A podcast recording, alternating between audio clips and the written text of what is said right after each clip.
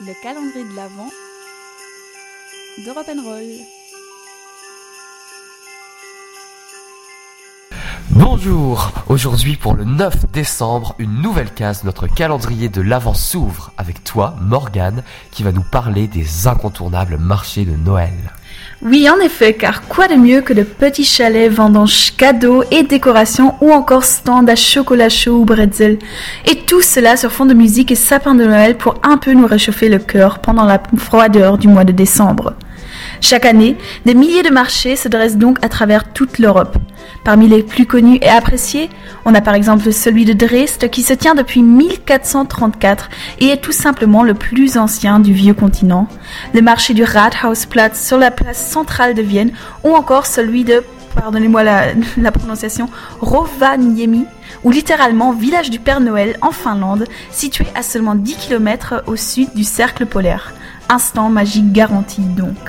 Et quid de la France alors on ne peut bien sûr pas oublier le marché de Noël de Strasbourg, le plus important en France, devenu une véritable attraction touristique. Il accueillerait ainsi chaque année plus de 3 millions de visiteurs, 60% des visiteurs des marchés de toute la France, et génère à lui seul 250 millions d'euros de chiffre d'affaires.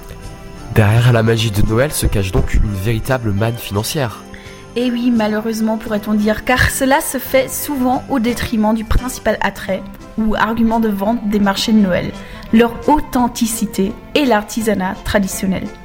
Il n'est aujourd'hui pas rare d'entreapercevoir des briques de vin et d'épices bas de, bas de gamme mal cachées au fond des stands, de pains d'épices drôlement uniformisés et de type industriel, ou encore de boules de Noël en plastique made in China sur les étals et tout cela à un prix exorbitamment élevé.